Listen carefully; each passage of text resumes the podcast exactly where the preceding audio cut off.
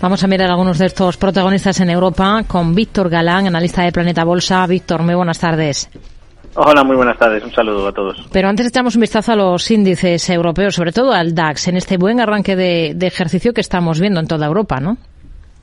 Sí, la verdad que es sorprendente eh, cómo a priori con la situación que teníamos eh, los índices europeos han logrado dar la vuelta a la tortilla en este primer inicio de, de 2023 y le vemos al DAX precisamente lo que no pensábamos, superar esos 15.000 puntos, 15.113, ahora mismo prácticamente solamente soporte en los 13.700 y además con la posibilidad de alcanzar los máximos anuales que están tan solo 600 puntos más arriba, en los 15.600.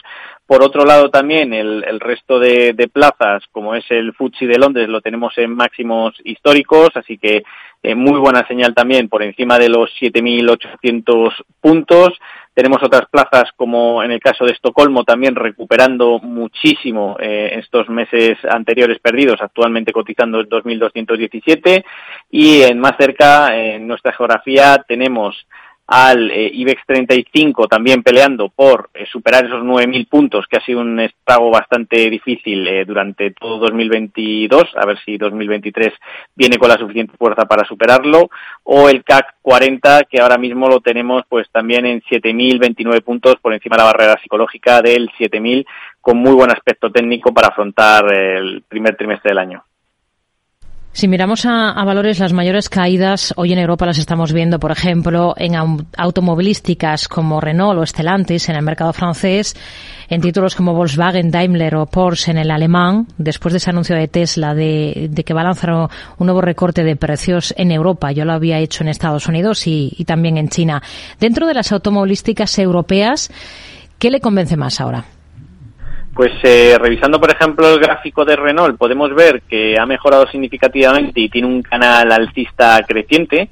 Ha superado además sus máximos anuales que estaban en 36,5, actualmente cotiza un euro por encima y eh, el apoyo que, en el que podemos buscar es en el 31,08. En cuanto a indicadores, lo está haciendo mejor que el SP, se está acumulando mucho volumen de manos fuertes en el CPI y además vemos muchísimo momentum. Por tanto, eh, Renault es una de las que más me gusta. Es verdad que, que Stellantis parece que va un poco más rezagada en cuanto a búsqueda de máximos, eh, está intentando hacer algún tipo de zona de suelo de acumulación no deberá perder en el muy largo plazo los 11,50 y los 13,75, actualmente cotiza cerca de los, de los 16.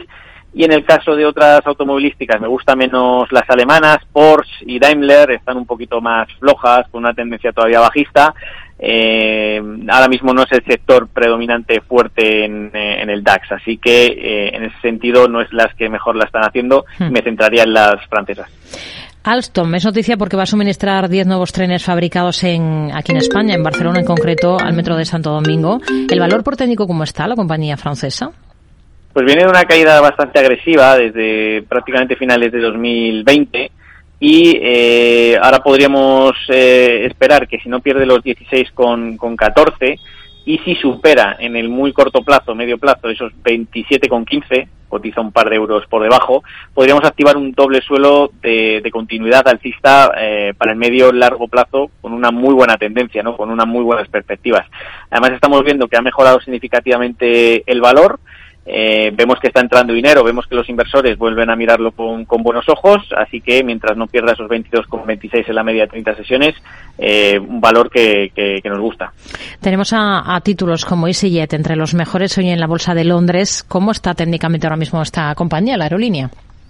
Técnicamente también eh, muy con muy buen aspecto porque tendríamos un actualmente un hombro cabeza hombro, una figura de clara de acumulación a punto de romper si pasa las 431 libras. Así que eh, cotizando tan solo en 418, ligeramente por debajo, con dos velas muy fuertes, eh, haciéndolo a, punto de hacerlo mejor que el SP a vista un año. Así que la tendencia de la recuperación es bastante espectacular y podríamos dibujar objetivos altistas casi hasta los 700 libras. Así que muy buen aspecto. Está también animada Rolls Royce en la bolsa de Londres. ¿Qué potencial le ve a este valor? Muy buen valor, con muchísimo momentum, con muchísimas compras, otro valor que lo está haciendo mejor que Estados Unidos, que lo está haciendo incluso mejor que la media de sus competidores.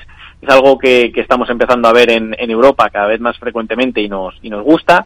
Eh, ahora mismo tendría sus máximos eh, anuales cerca de 122, cotizan 104 y el primer apoyo que deberíamos de buscar es en los 86,30. Mientras no se pierdan esas referencias, lo más probable es que el valor siga eh, su continuidad alcista de corto plazo.